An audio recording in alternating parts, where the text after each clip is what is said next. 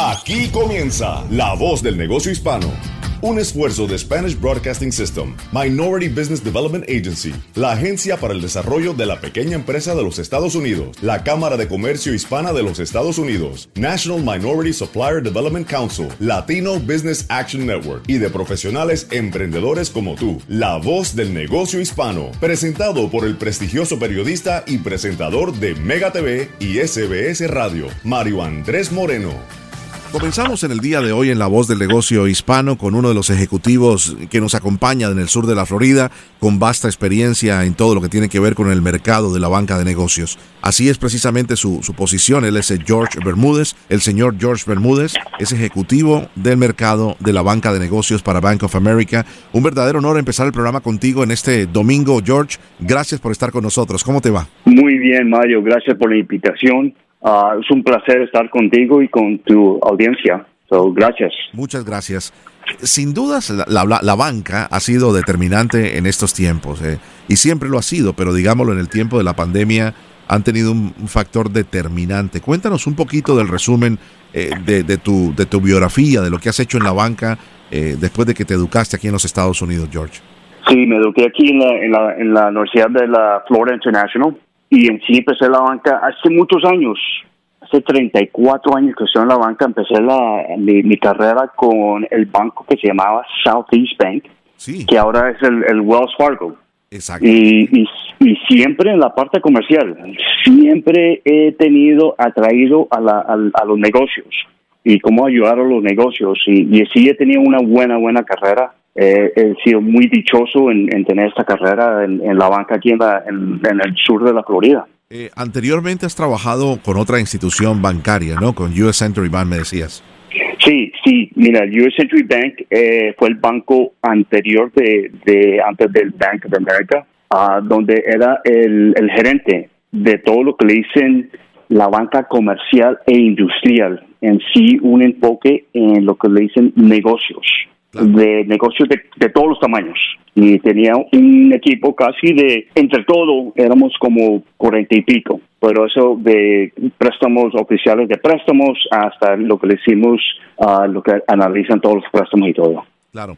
Vamos a hablar del el sur de la Florida. El sur de la Florida es un es un lugar muy especial en los Estados Unidos. Tú estás allí precisamente en la ciudad de Miami, eh, donde también originamos este programa a través de nuestra poderosa emisora, el líder en sintonía del sur de la Florida, Z92.3. Eh, cuéntanos como patrocinador ejecutivo para el capítulo de Miami eh, de la red interna que ustedes tienen de la Organización Hispana Latina para el liderazgo y el avance por sus siglas en inglés. Hola, cuéntanos un poco de eso que hacen en el sur de la Florida, capítulo Miami.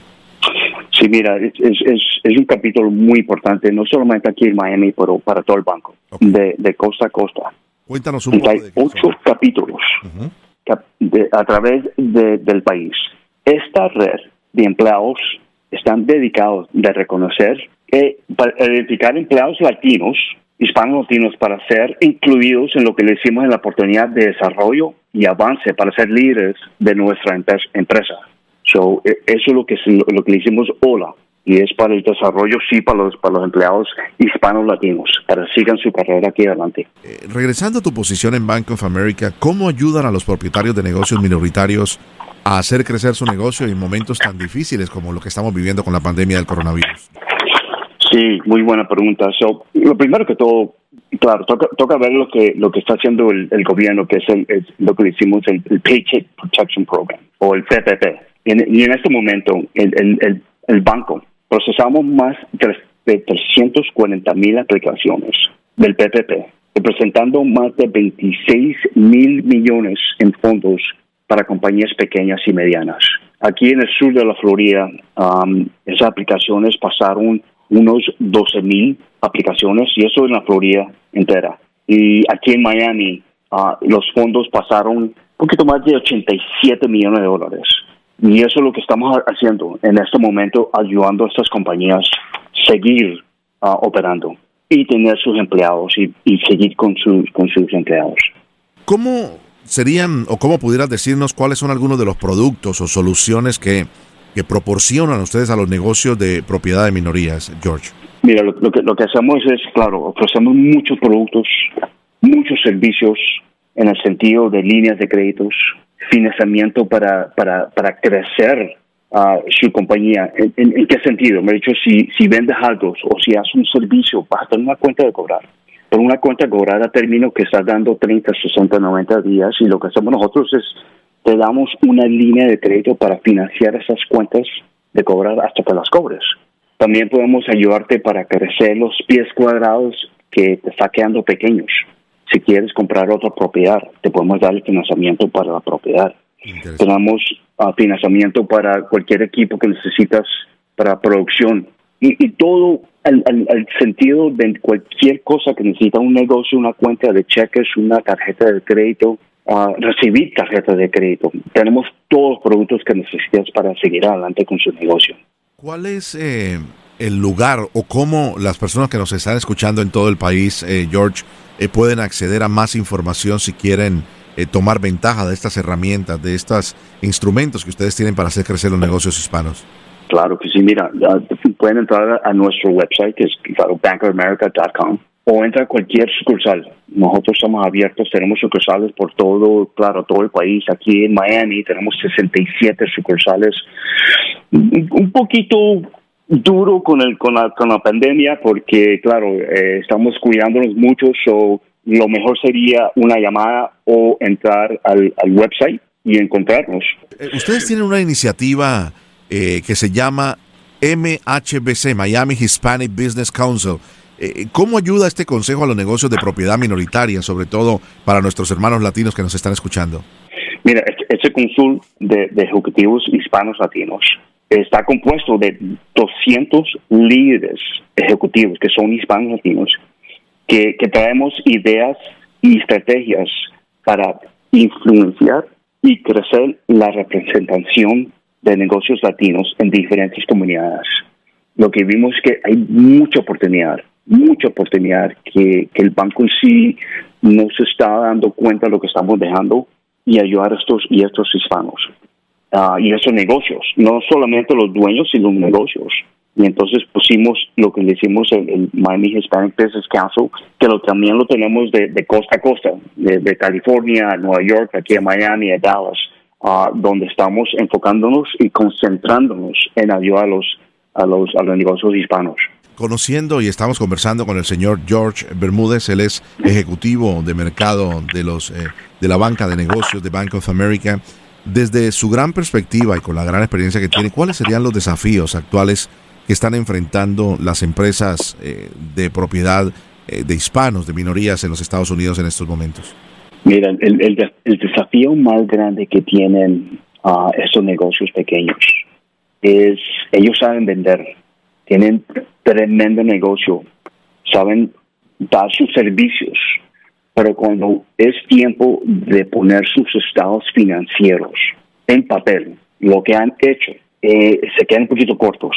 Entonces les falta como educación. educación. Sí, una educación para poner los estados financieros que cuando vayan al banco para una línea de crédito o por una tarjeta de crédito o cualquier financiamiento, no tienen lo correcto para nosotros analizar su, su negocio. Sabemos que tienen tremendo negocio, sabemos que son muy, uh, ¿cómo se dice la palabra? Muy, que, tienen eh, la oportunidad de crecer y queremos ayudarlos. Por lo malo, como, como todos los bancos regulados, necesitamos demostrar que pueden pagar su deuda y pueden seguir adelante. Y ese es el gran desafío que tienen. Y, entonces cuando llegan con todas estas falencias, con todas estas eh, faltantes o necesidades a Bank of America, ¿cómo le pueden ayudar ustedes, George? Bien, lo que, lo que estamos haciendo y lo que seguimos haciendo es apoyando a la comunidad de un compromiso no solamente de, de 100 millones de dólares para comprar productos médicos y comida, pero otros compromisos de 200 millones de dólares que le damos a la comunidad de desarrollo financieros institucionales. ¿Qué significa esto? Estos son compañías como Prospera, no sé si has oído de Prospera. Claro, la conozco muy bien. muy bien. Entonces nosotros les, les damos como un, subsidio a ellos para que ellos les ayude a estos negocios pequeños. Primero que todo, si necesitan ayudar, financiamiento les ayuda y arreglar sus estados financieros para abrir al banco y conseguir financiamiento convencional, lo que le decimos nosotros. así es como nosotros los ayudamos a ellos. Fantástico. Cómo, a dónde dirigirlos y a la misma vez hacerlos asegurar y, darles uh, todo lo que podemos darle. Una última pregunta, eh, George. ¿Qué consejo le daría a aquella persona que nos está escuchando en estos momentos, que sabe que al escucharle a usted no ha hecho las cosas correctamente, no se ha documentado con un contador, con un abogado, constituir su empresa, eh, todas las eh, cuentas eh, al día para poder acceder a los préstamos del gobierno y lo demás? ¿Qué consejo le daría a estos, a estos hispanos? Mira, el, primer consejo es no tengan miedo, no tengan miedo. el primero que todo, el, latino siempre no, no les gusta la deuda no se quiere meter un dedo, pero, pero la verdad es necesario crecer su negocio. No tengan miedo de hablar con su banquero. Nosotros, nosotros estamos aquí para asesorarlos y para crecer su negocio. Tienen un sueño que ya lo pusieron en camino y pueden seguir creciendo. Sigan adelante, hablen con su banquero, no tengan miedo. Tremendo es un buen mensaje, sobre todo no tener miedo exactamente de entrar en un compromiso, en una deuda para sacar adelante su negocio. Él es el, señor George Bermúdez, él es una persona que trabaja directamente con la banca, 34 años de experiencia, es toda una autoridad. Para nosotros un inmenso placer saber que eres un graduado de la Universidad Internacional de la Florida en la ciudad de Miami. Eh, apoyamos este tipo de universidades que ayudan sobre todo a los latinos en los Estados Unidos y a las minorías. Y gracias por ayudar a todos estos hermanos y hermanas latinos en el país que nos escuchan a través de la voz del negocio hispano, a través de Bank of America, George. Que tengas un feliz resto de día y gracias por estar con nosotros. Gracias, Mario. Gracias por la oportunidad. Que estés bien. Muchas gracias. El señor George Bermúdez. Si usted tiene más eh, preguntas o quiere comunicarse con nosotros o cualquier invitado de nuestro show, le invitamos a que visite nuestra página, lavozdelnegociohispano.com o enviarnos un correo electrónico a la voz del negocio Al regresar, vamos a hablar con una eh, verdadera eminencia en el tema de los negocios y es un gigante. Tiene 11 años y es una persona que les va a sorprender inmensamente. Marco Rivera Rivera es eh, un jovencito estudiante de la Escuela Santiago Iglesias de Guainabo y tiene una historia extraordinaria que les va a contar a continuación. No se muevan de la voz del negocio hispano a través de SBS Radio en los Estados Unidos y Puerto Rico. Estás escuchando La Voz del Negocio Hispano con Mario Andrés Moreno. Lo habíamos prometido y ya está con nosotros. Quiero saludar a Marcos Rivera Rivera, que es un estudiante de la Escuela Santiago Iglesias Pantín en Guainabo, Puerto Rico. Allí en Guainabo nació mi esposa Bárbara. Eh, Marquitos tiene 11 años, es parte del seno de una familia que a lo largo del tiempo le ha dado apoyo necesario y ha confiado. Eso es bien importante y es lo que queremos destacar en el programa en el día de hoy. Le han dado apoyo a sus destrezas, eh, para empezar, empezar oficialmente su camino como emprendedor de la mano del proyecto seeds o semillas. Es además parte de en el programa en la escuela donde él estudia se llama Friends of Puerto Rico. También está con nosotros el profesor Eri Ríos. Marcos, primero que todo, un placer tenerte en el programa. ¿Cómo estás? Bien. Bueno, gracias por estar con nosotros. Profe Eddie Ríos, gracias por estar con nosotros. Gracias Mario por, por la atención, por la deferencia eh, y por el honor de compartir contigo este espacio y, con todos ¿verdad? aquellos que estén al escuchar nuestra voz. Amigos de Puerto Rico es una organización sin fines de lucro que apoya al desarrollo económico de los puertorriqueños a través de iniciativas empresariales, educación y creación de oportunidades para mujeres y niños. Eh, Marcos, cuéntanos un poco eh, tu idea. Tu idea se llama Math de Matemáticas and Bakery, de pastelería. Eh, cuéntanos un poco qué es Math and Bakery y el kit de repostería que tú inventaste. Mi idea era porque veía muchos niños que no les gustaban matemáticas y eso, pues se me ocurrió la idea de hacer matemáticas, pero de una forma más divertida, como que este si no les gustan matemáticas, pues entonces podemos combinar algo que les guste con lo que no les guste y así pueden aprender matemáticas y también pues con el kit de repostería, de hacer cupcakes y eso. Qué maravilla. A mí no me gustaban las matemáticas, te soy sincero, pero me gustaban mucho los pasteles. ¿Cómo mezclaste la matemática y el kit de repostería para hacer los pasteles? Cuéntanos un poquito. Bueno, yo lo que hice fue, pues pensé que, ¿verdad? Para hacer un, pastel necesitas una receta, pues en las recetas para sacar los ingredientes, pues este tengo una idea de, de multiplicar cantidades, sumar, restar cantidades y así pues eh, hay matemáticas también. ¿Cuánto tiempo te tardó hacer esta creación, Marcos? Bueno, como no sé, unos tres meses o dos meses. Qué maravilla. Así. ¿Soñaste ser un empresario, ser un emprendedor, un entrepreneur desde tan jovencito, con 11 años, Marcos? No. ¿No? pues ya lo... No había pensado en esto. Claro, cuéntanos eh, eh, del apoyo de, de- de tus papis, de la familia y de los maestros en la escuela. El apoyo. Oh, mi mamá me está ayudando mucho. Mi- mis hermanos me están dando ideas, cosas. Me están apoyando bastante. Eh, eh, profe Eric Río, gracias por estar con nosotros. Eh, escuchar a Marcos nos da una, una motivación. Cuéntanos un poco, Eric, cómo a través de la escuela de, de, de la escuela Santiago Iglesia Espantina en Guaynabo y el programa Friends of Puerto Rico, Amigos de Puerto Rico, lograron darle este apoyo a, a Marquitos para que saliera adelante con su emprendimiento. Re- realmente fue fue un- digamos un, un milagro que surge de, de la nada. Nosotros también hemos atravesado el golpe de huracán María nos hemos quedado con incluso el país estaba sufriendo de incluso pues no tener muchas oportunidades para las familias y, y la escuela, surgir de la idea de escuela, el que empre- cinco empresas salieran de nuestra humilde comunidad eh, de Guaynabo, de familias de escasos recursos, y, y lo más bonito de niños, realmente eh, es maravilloso. Friends nos ha dado todo lo necesario, nos ha dado la capacitación, nos ayudó a nosotros eh, también con los recursos.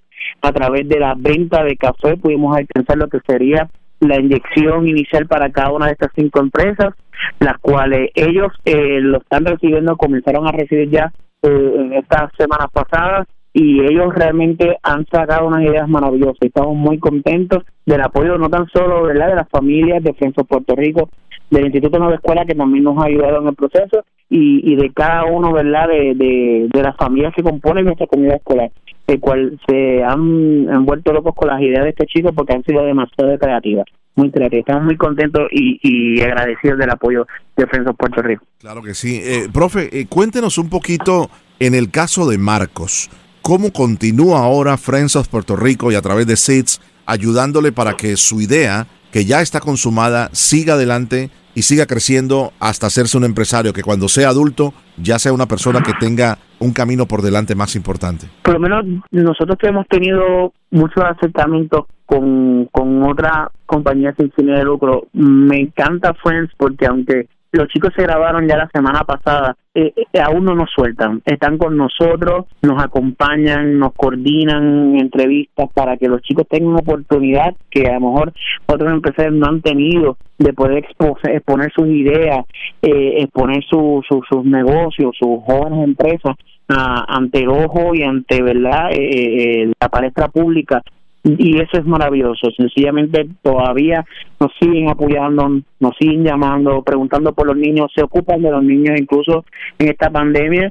Eh, yo sé que a veces no les gusta decir lo que la mano derecha hace a la izquierda Sí. pero realmente los apoyaron inclusive con, con, con ayuda para meriendas cuando comenzó la educación a distancia, o sea que ni siquiera se han olvidado de esos detalles importantes, de que los niños también a veces bajo estas circunstancias que nos ha tocado vivir, ellos también su- sufren necesidades y realmente Friends ha sido una mano amiga y una mano que ha sostenido este puesto y lo sigue haciendo. Bueno, quiero regresar a Marquitos. Marcos, ¿tu pastel favorito que te gusta entre las matemáticas, prepararlo? ¿Qué sabor es el que más te gusta? Bueno, a mí me gusta el de galletas Ah, el mío. con Oreo. ¿Y con qué lo acompañas? ¿Con un buen eh, eh, bola de helado o no? ¿Mantecado? Sí, así me gusta también. A mí también me gusta. Marcos, cuando, cuando esto siga adelante, yo sé que es una pregunta un poco difícil para ti, tienes 11 años, esta es tu primera empresa, ¿dónde quieres llegar con esta empresa cuando seas grande? Ayudar a los niños pobres, también personas que tengan cáncer, ayudar a personas pobres realmente. A los más pobres, ¿no? Eh, amamos Puerto Rico, a mí me encanta Puerto Rico, Guaynabo es, es un área muy bonita de Puerto Rico, me alegra que pienses en tu comunidad, que pienses en los niños de Puerto Rico eh, y sobre todo que desde tan pequeño tengas la opción de crear cosas que sean buenas para tu comunidad y para tus próximas generaciones. Te, enviamos un abrazo, un beso, que Dios te bendiga, Marquitos, y lo mejor está en camino. Gracias por estar con nosotros y, y adelante con Math and Bakery. ¿Dónde te podemos encontrar? Eh, o no sé si me lo quieres decir tú, profe, o, o- si están los papis de, Marcos por allí. Sí, mamá está cerca de él. Realmente Marco es está ahora en fase de comenzar a reproducir eh, ese modelo. Eh, ahora mismo Madame Bakery pronto va a estar, búsquelo pronto en las plataformas, las redes sociales como Facebook, lo va a poder encontrar. Eh, también lo va a poder encontrar a través de, de Puerto Rico en, en el área de business. Va a, va a encontrar también ahí su información. Bueno, yo quiero saludar a la mami. Hemos hablado de Marcos, pero sin, sin mamá y papá no hay esta, este milagro de niños. ¿Cómo se llama la mami? Buenas tardes. Sí, buenas tardes. Mi nombre es Marilyn Rivera. Marily, bienvenida. Estamos muy orgullosos de tener a tu niño en la voz del negocio hispano porque eh, ideas como la de tu niño son las que hacen grande a los latinos en los Estados Unidos. Marily, ¿cómo, cómo, ¿cómo te sientes de que todo esto haya sucedido en los últimos meses, tal vez los meses más difíciles para Puerto Rico en los últimos años? Sí, como usted mismo dijo, eran unos meses bien difíciles, pero yo me siento bien orgullosa de él porque él, esta idea del negocio, de, de trabajar conjunto con otros niños, también trae la unidad de la familia porque pues están todos niños en sus casas con sus papás y por medio de esto pueden ir trabajando y tener más unidad y él él se preocupa mucho por sus amiguitos y les, los extraña y es una manera de ellos comunicarse. Claro. y me siento muy orgullosa de él. Marily, siempre estamos diciendo, no tengo, me falta, soy pobre, no tengo recursos, no tengo educación, no he salido ni siquiera eh, de mi barrio, de mi pueblo. Eh, ¿Qué le dirías tú a las personas que siempre colocan objeciones a su vida y no piensan en lo positivo que se puede hacer cuando se tiene fe, cuando se tiene ganas y sobre todo en el caso de ustedes cuando se tiene el apoyo de la familia? Bueno, yo le diría que no es imposible, porque después que uno le ponga el empeño, las ganas, todo, todo la, poniendo la fe da frutos y a la larga tú llegas a tu meta, pero hay que ponerle mucho empeño, mucho esfuerzo y dejar la, la negatividad para otro lado, ser positivo. Y nosotros hemos hecho eso, hemos logrado muchas cosas siguiendo hacia adelante y cuando vienen los obstáculos aprender, él sabe que tiene que seguir hacia adelante y no menguar porque si no, no logramos la meta. Y así seguimos y hasta ahora, gracias a Dios, estamos en pie de lucha. Qué bueno, qué bueno. Marilis, un placer saludarte. Marilis, te deseamos muchas bendiciones. ¿Dónde quieres ver a Marcos en un futuro cercano? Pues me gustaría que él, le gusta, él tiene una mente como su hermano mayor de, de hacer sus propios negocios. Me gustaría que él estuviera con su propia empresa, ayudando a los demás, aprendiendo de abajo y nunca olvidarse de dónde salió. Muy bien. Pues un aplauso desde aquí para Marquito Rivera. Nos emociona tenerlo en el programa Marilis La Mami. Que Dios te bendiga. Muchos éxitos y adelante. Gracias, Dios les bendiga. Adelante, Puerto Rico. Amamos a la isla del encanto. Gracias, profe. Eh, gracias Eric, gracias Marquitos, gracias Marilis. Ustedes son la voz del negocio hispano. Seguimos a través de SBS Radio y nuestra página de internet es lavozdelnegociohispano.com. Ya regresamos. Estás escuchando La Voz del Negocio Hispano con Mario Andrés Moreno. Muy bien, continuamos en La Voz del Negocio Hispano. La semana anterior eh, tuvimos la oportunidad de compartir, ustedes recordarán, con Marlene Orozco. Marlene Orozco es quien maneja la iniciativa empresarial latina eh, de Stanford University en, la ciudad de, Los Ángeles, en California. Además, como investigadora eh, principal, nos habló de emprendedores que han tenido gran importancia en el desarrollo de sus productos y sobre todo de sus emprendimientos. Y en el programa de la semana pasada, si ustedes nos siguen semanalmente, nos habló de María Palacio. Y no queríamos dejar pasar la oportunidad de conocer la fascinante historia y el mensaje que nos puede traer una emprendedora que logró hacer eh, lo correcto siendo de generación de cafeteros pero en un momento tan complicado como en el momento de la pandemia. María Palacio es la CEO y cofundadora de Progeny Café y está con nosotros desde Los Ángeles, California. Un placer saludarte, María. Tú eres la voz del negocio hispano. Muchas gracias, María. Muchas gracias por la invitación. Cuéntanos un poco de, primero de ti, donde naciste, eh, de tu tradición eh, cafetera como colombiana eh, y un poco cómo empezaste tu negocio en los Estados Unidos. Sí, claro que sí. Bueno, yo soy, bueno, como dijiste, de Colombia, nací en el Quindío, que es la zona cafetera colombiana. Eh, toda mi familia son caficultores, entonces pues crecí en una finca de café, mis abuelos, bisabuelos, tatarabuelos, forma parte de mamá y papá, pues son caficultores, entonces pues lo llevo como en la sangre, ¿no? una cosa así creciendo, yo me acuerdo que siendo pues la niña de la casa, eh, mi papá y mi abuelo siempre me decían, mija, usted tiene que estudiar, irse del país porque aquí no hay oportunidades. Y bueno, y así pues me criaron, eh, eventualmente pues fui la primera que me gradué de la universidad de, de la familia. Y pues con, con todo eso de, mi familia, no, tú tienes que ir, eventualmente pues eh, mi abuelo logra y mi papá mandarme a estudiar y me mudé para Nueva York, sueño de, de moda. Entonces eh, soy diseñadora de modas y logré trabajar para las grandes compañías como Marc Jacobs o Alexander Wang en, en New York, eh, para estar en Fashion Week y todo eso.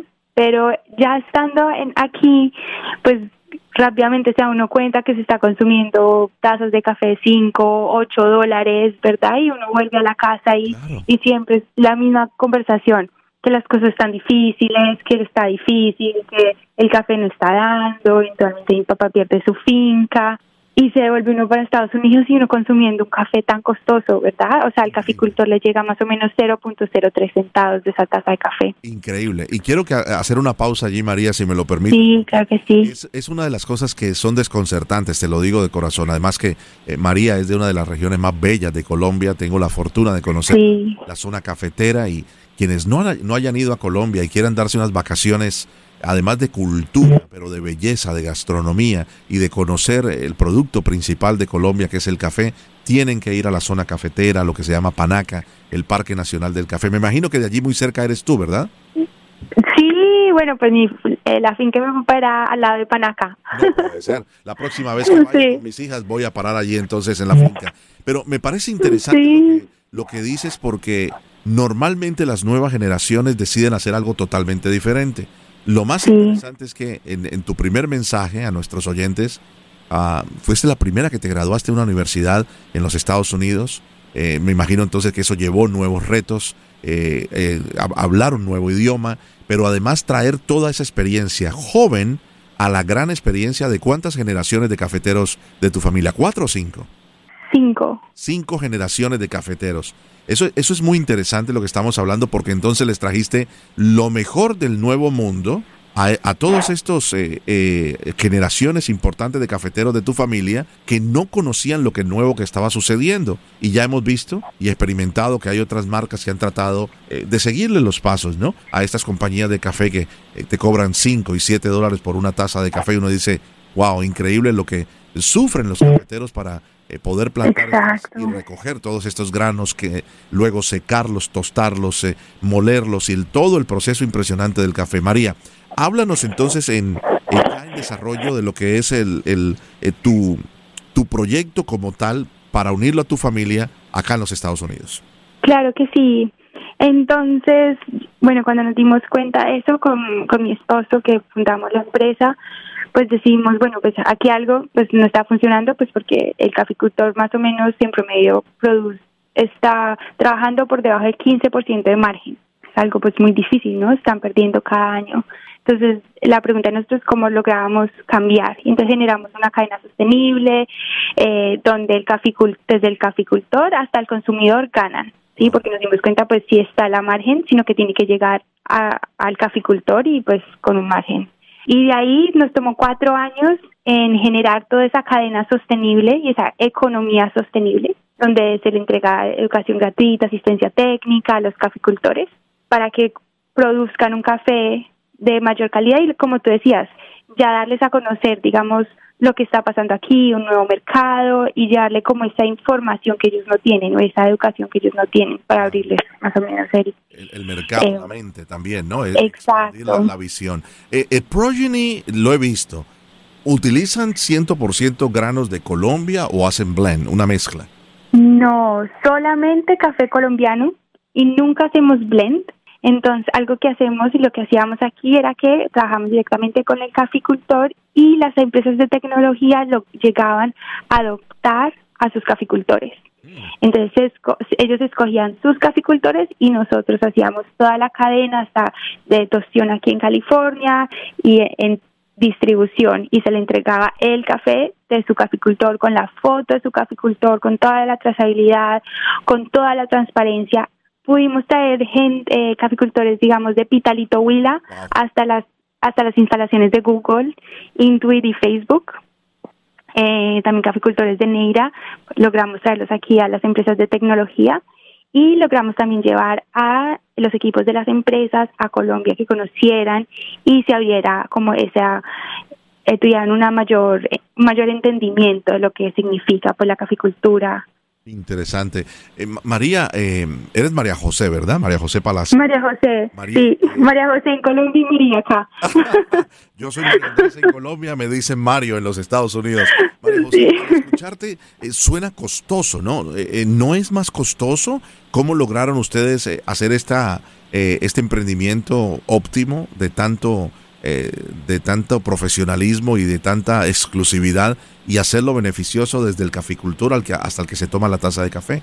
Mira que eh, lo que encontramos es que hay muchos intermediarios en el proceso de café. Está el em, la cooperativa, está los importadores, exportadores, eh, las trilladoras, y entonces hay demasiados pasos donde se empieza a diluir ese margen y se empieza a dividir pues en, varios pasos. Entonces lo que nosotros hicimos fue, como tenemos acceso y como somos de la zona cafetera, pues trabajar directamente con el caficultor, con nuestros aliados de la trilladora y de exportación, entonces en realidad lo que es cinco pasos lo tenemos en dos. Entonces podemos podemos capturar todo ese todo ese precio y trasladárselo al, al caficultor. Entonces, en realidad, donde las otras compañías están poniendo un, un blend, como estás mencionando a las empresas, nosotros logramos poner un café de origen con trazabilidad a un precio competitivo y lo que nosotros hicimos fue una una tabla de precios que no está con el stock market porque tú sabes que el café el precio del café sube y baja dependiendo del stock market.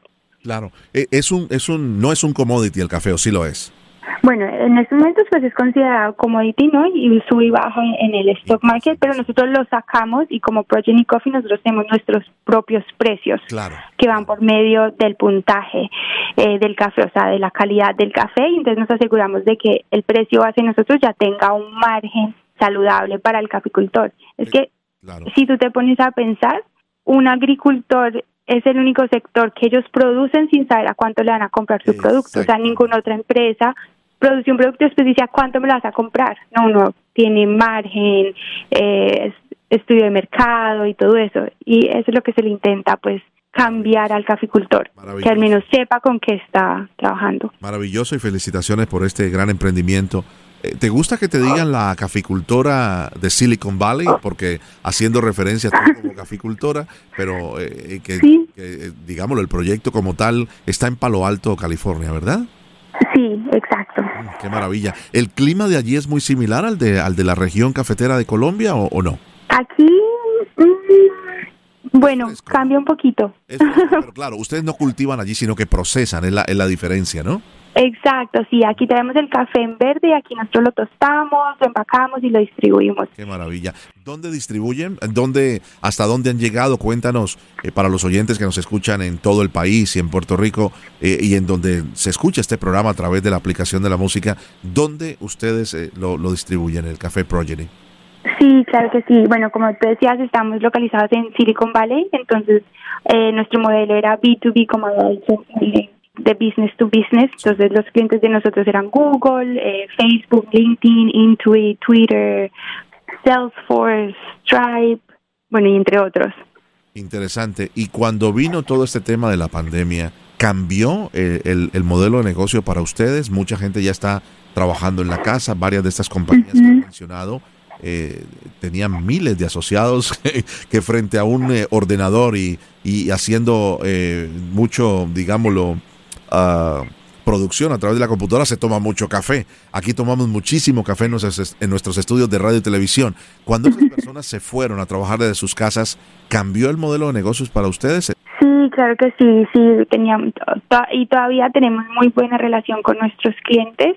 Eh, han sido pues un apoyo gigante, pero pues claro, como tú dices, en el momento en que se van todos a trabajar a la casa, pues no necesitan café. Entonces sí perdimos aproximadamente 97% de las ventas en un día. 97%. Impresionante. Ay, sí, sí, señor. ¿Qué, pasó por tu mente y la de tus asociados del, del cuerpo de ejecutivos de, de Progeny cuando vino esta, esta muralla tan grande que se les puso al frente? Gracias a Dios todos tenemos mucha fe. Sí. Y bueno, pues al principio sí fue un shock. Es, la verdad, ha sido como una montaña rusa, pero no decidimos ante todo eh, ante toda dificultad siempre hay oportunidades. Y yo creo que los que van a salir adelante y pues ojalá, ¿no? Seamos también parte de esa gente, es los que se logran reinventar rápido y adaptarse. Entonces eso fue lo primero que hicimos. Bueno, ya esto es lo que es, perdimos 97, ¿qué vamos a hacer? ¿Cómo nos vamos a reinventar? Y bueno, con mucha fe en Dios que que nos dé pues las ideas necesarias. Entonces, digamos, en ese momento convertimos a todo nuestros nuestro equipo. Algo que, que hicimos fue que nos propusimos a no dejar ir a ninguno de nuestros empleados y todavía por ahora no hemos tenido que dejar ir a ninguno. Esa es una gran noticia. Eh, ¿Cómo hicieron? ¿Tuvieron a través del Small Business Administration la oportunidad de entrar en el PPP, el programa de protección de nómina? ¿Accedieron a préstamos? Cuéntanos un poco, María.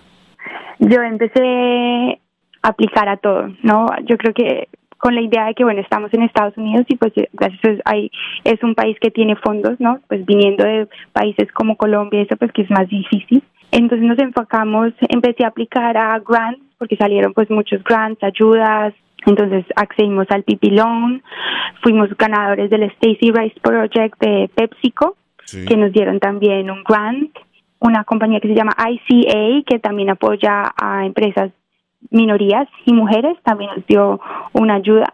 Y bueno, y ahí con eso nos hemos sostenido, mientras que cambiamos todo el modelo de negocio a e-commerce y logramos subir las ventas y pues reinvertirse. Qué interesante. Y llegar a retail. ¿Y cómo está el ánimo? ¿Cómo te sientes de haber dado todos estos pasos que en otro momento eh, no hubieras pensado dar, de buscar todos estos recursos federales y lo demás eh, de un momento a otro. O sea, eh, normalmente se dice que hay compañías que han perdido el 40, el 50, los restaurantes hasta el 70%. Perder el 97% del mercado otro es un reto muy grande. Otros hubiesen bajado los brazos. ¿Cuántos asociados tienen ustedes que no han dejado ir a ninguno, María? Bueno, somos más o menos 10 somos pequeños pero con gran impacto. bueno, y, bueno, más los, los asociados en Colombia y bueno, y los caficultores. Bueno, de ánimos ha sido, bueno, pues no le da uno tiempo como de pensar, ¿no? ni de ni de agacharse, como pues somos una compañía de misión y tenemos pues la misión con los caficultores, pues no nos da la oportunidad de, de vencernos. Eh, algo curioso fue que en medio de la pandemia tuve una tuve mi segunda bebé. Se supone que tenía que salir a maternidad, entonces bueno, tampoco hubo maternidad y, y bueno, hay momentos que hay que luchársela, ¿no? Claro que sí. Felicidades por tu segunda bebé. ¿Qué nombre le pusiste? ¿Y la primera? Sí, bueno, la primera se llama Bella y la segunda se llama Sky. Ok. Qué maravilla, ¿no? Poder mirar al cielo, ¿no? Sky. Sí. Entonces, donde, la fe eh, te puede jugar una mala pasada y decir, eh, no saldremos adelante.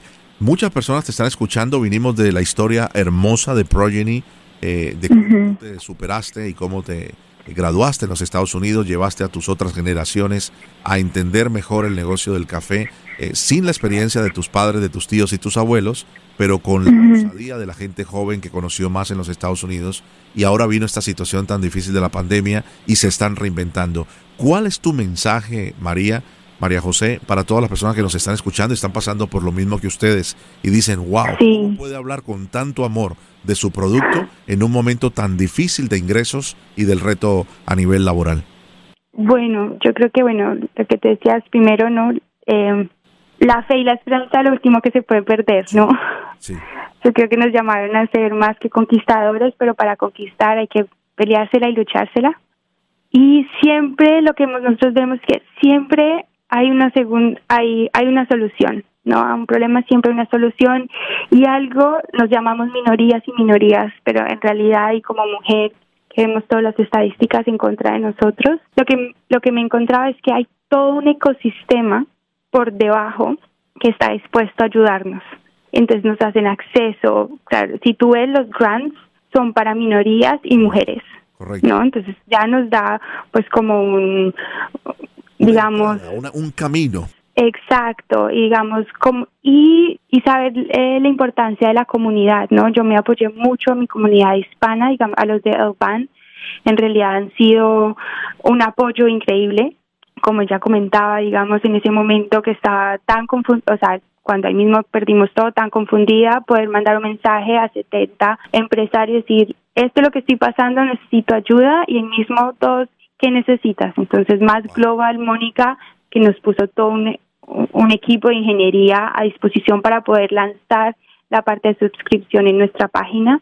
Cafili, eh, que nos puso su, su equipo de marketing, eh, bueno, los de ICA acá, que también es, apoyan a minorías, que nos dieron asesoría, eh, fondos, y todo ha venido por, por la comunidad, ¿no? Es que yo creo que si, si, nos, si nos aliamos, si nos apoyamos y logramos hacer negocio entre nosotros y generar negocio entre nosotros, pues podemos salir adelante. En estos momentos tenemos, nos, también nos aliamos con dos más de nuestro, de, de el band, de nuestro, eh, de los hispanos, donde uno logró eh, abrirnos puertas con HEB en Texas y el otro nos va a hacer la distribución del café. ya llevan dos contenedores en estos momentos de Colombia a Houston, abrir nuevos mercados. Qué maravilla. Entonces, apoyarnos entre nosotros.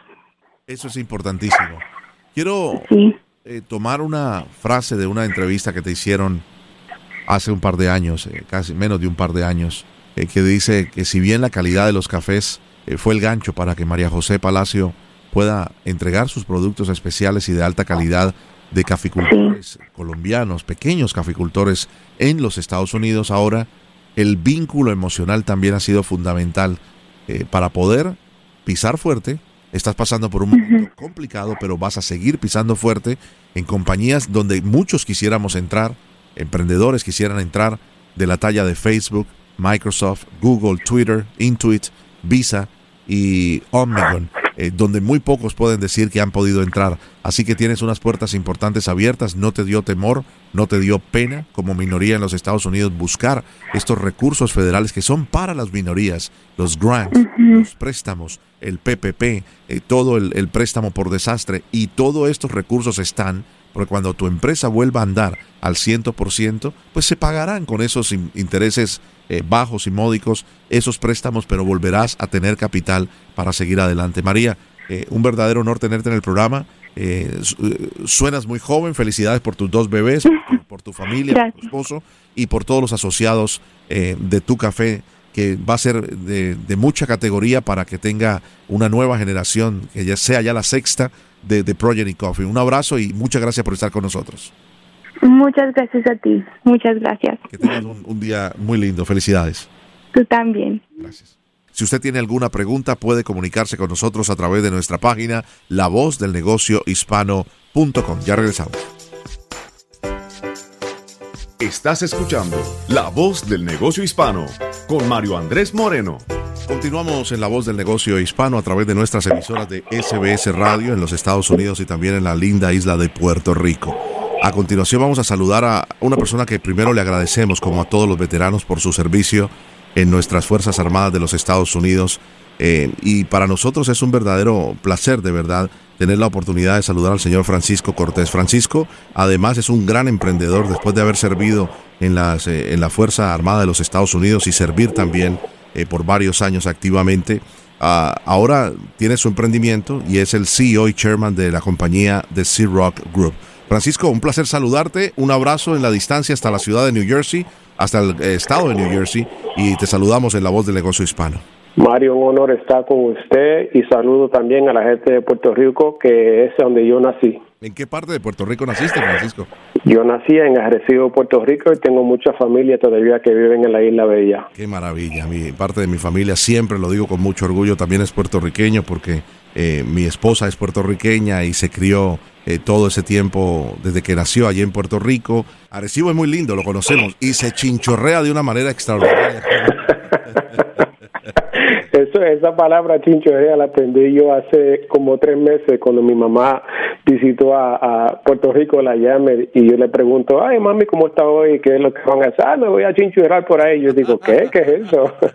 Para quienes no son puertorriqueños o no están familiarizados, y tú, que te he sorprendido, si hace solamente tres meses lo sabes, eh, se ha hecho un gentilicio porque es como eh, tomar un vehículo con un chofer, lógicamente, eh, y empezar a bordear Puerto Rico. ¿Has hecho eso? ¿Le has dado todo la vuelta a la isla de Puerto Rico en, vehículo?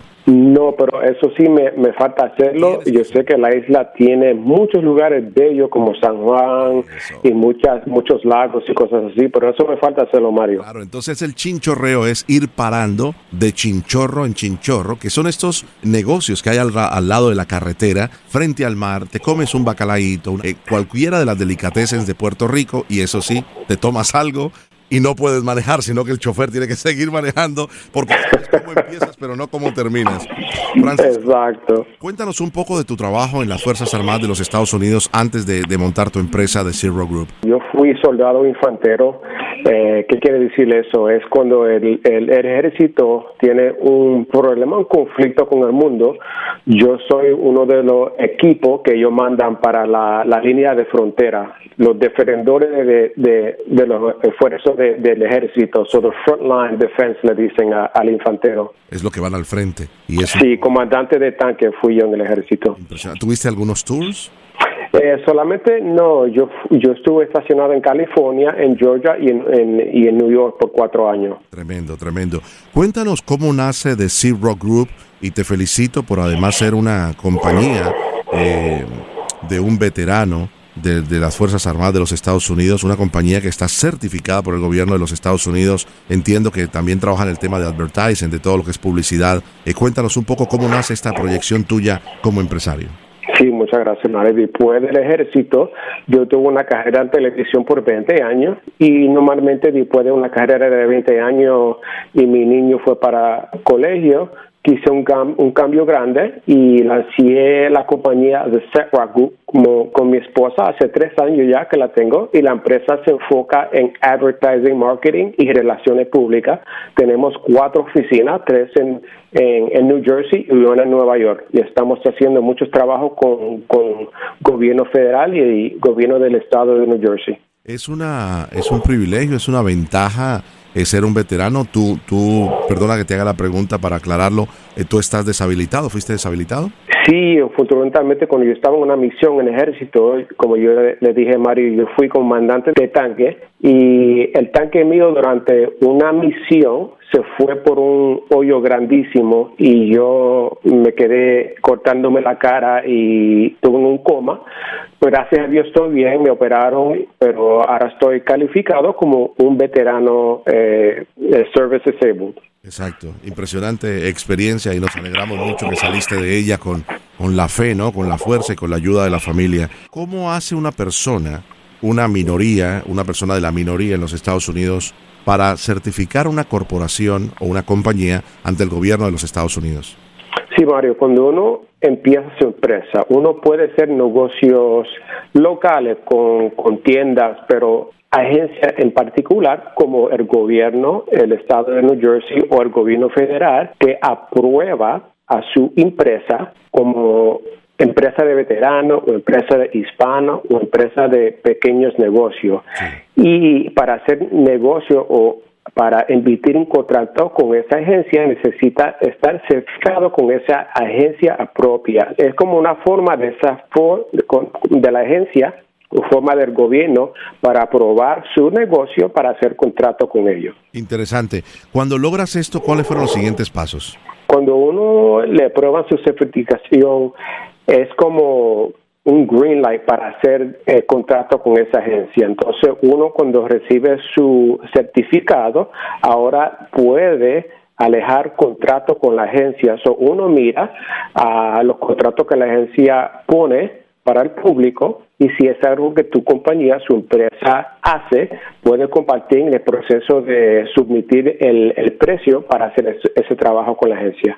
La pregunta es la siguiente, ¿cómo te ayuda, eh, y para quienes nos están escuchando que pueden ser, digámoslo, eh, motivados por tu historia, eh, ¿cómo ayuda a tener una certificación del gobierno para obtener estos contratos?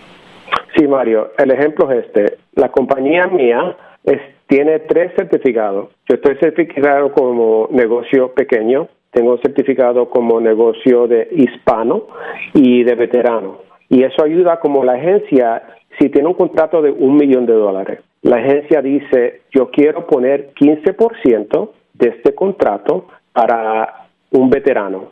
So, si el contrato es de un millón de dólares y tú participas por estar certificado como un veterano que toca este 100 mil 50 mil de ese contrato. So, te ayuda mucho en esa forma. Claro que sí, es como una especie de porcentaje, ¿no? Exacto. Exactamente. ¿Cómo, ¿Cómo, se responde a los contratos dentro del gobierno estatal, tú en New Jersey, y a nivel federal, ya que tienes varias oficinas? Es un proceso muy difícil, Mario. Es como aprender un lenguaje nuevo. las agencias federales y de estados tienen lenguaje y terminajes diferentes que uno tiene que aprender para uno responder a, esos contratos. Uno como empresario que quiere, está interesado en hacer el contrato con el gobierno, como cualquier cosa, uno aprende su lenguaje y cómo presentar a su agencia para el gobierno federal. Claro. Eh, Rock, eh, ¿qué significa? Rock es el nombre mío, Cortés, en reversa. Ok, excelente, excelente. te pregunto esto eh, porque Tuviste muchos años, 20 años eh, en la televisión. ¿Cómo te desarrollaste como presentador, como ejecutivo, como vendedor? Esto te ayudó muchísimo. Y entonces, Seth Rock, ¿qué hace con la publicidad para el gobierno federal? No sé si es una pregunta muy larga. No, no. Pues yo serví como, hice de todo un poco en mi carrera de televisión. Y yo es verdad, es importante que la gente que, que esté en, eh, escuchando ahora, Mario, escuchen eso, que yo pensé con, con la experiencia de ejecutivo de 20 años de televisión, que lo, yo empecé la empresa, la empresa, que los contratos iban a entrar rapidísimo, mi experiencia, y eso no fue el caso. A mí me cogió casi dos años, Mario, para ganar mi primer contrato federal. Las agencias no le importan mucho el pasado eh, de trabajo de, experiencia, más le importa su experiencia como compañía. es importante eh, saber eso. Interesante. ¿Qué compras para el gobierno federal? ¿Compras qué tipo de publicidad?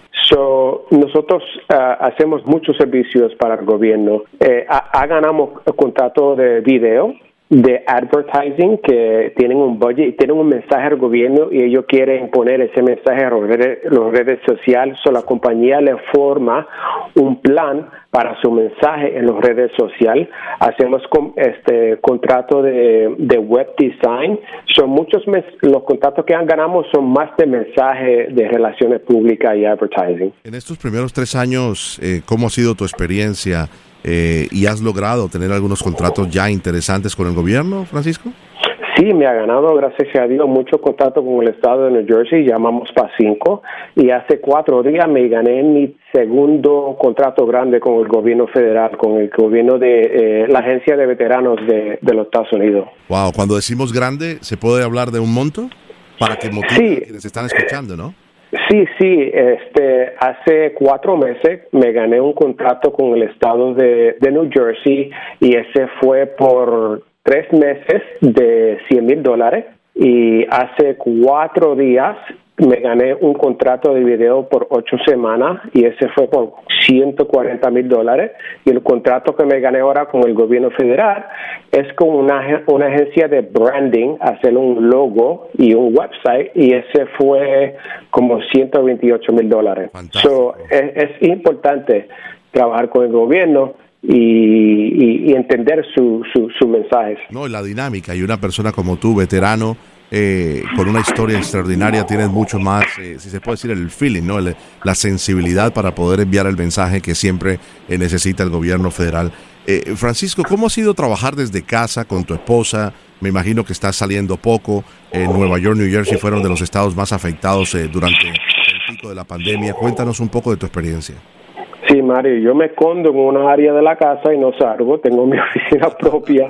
el y mi, El donde salen todo el mundo. Exacto, yo solamente salgo por, por comida y agua y ella tiene su oficina arriba y me mantengo en un piso y ella se mantiene arriba y ahí estamos luchando trabajar en, en, una, en una casa. Claro, ¿tienen hijos? Sí, tengo un hijo en colegio de 20 años y una niña eh, que va a cumplir 14 años. Felicitaciones, felicitaciones. ¿Cuál sería tu mensaje a quienes están escuchando en todo el país a través de nuestra eh, vasta audiencia en, en las emisoras de SBS Radio para que se animen a soñar, ¿no?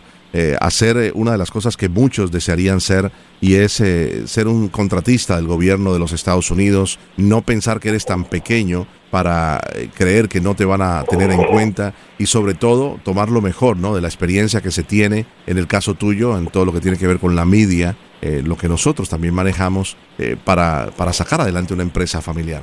Sí, Mario, buena pregunta. Yo le digo a los latinos y veteranos que están escuchando que cuando lancen a su empresa, busquen a gente que ya han tenido su empresa y busquen ejemplos de gente que ellos pueden hacer este partnerships con ellos.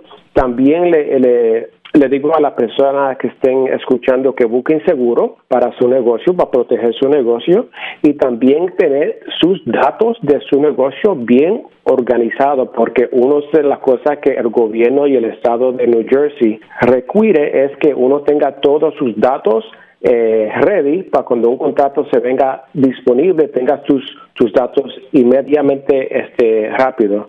Y también tengan sus gastos de negocio muy bajos. No se pongan a comprar oficina nueva y gastar 10 mil pesos en un website. Es importante tener los gastos muy bajos como empresa nueva para cuando uno gane su contrato, eh, hacer dinero y en el futuro, dos o tres años, uno se busca su oficina y es importante mantener sus gastos muy bajos cuando es una empresa nueva. Gran, gran ejemplo, gran mensaje y sobre todo gran motivación para nuestros oyentes. Francisco, un verdadero placer tenerte. Tú eres la voz del negocio hispano en los Estados Unidos. Es Francisco Cortés, el CEO. Eh, la, jefa realmente es su esposa, pero él es el CEO de ser eso es verdad. una empresa certificada. Era una broma por el gobierno eh, Francisco, un abrazo en la distancia. Gracias por estar con nosotros. ¿eh? Gracias a ti, Mario. Que pase un buen día. Que Dios lo bendiga. Muchísimas gracias. Para comunicarse con nosotros o cualquier invitado de nuestro programa, visite lavozdelnegociohispano.com o envíenos un correo electrónico a lavozdelnegociohispano@sbscorporate.com. Que tengan un resto de feliz domingo y feliz comienzo de semana. Hasta la próxima.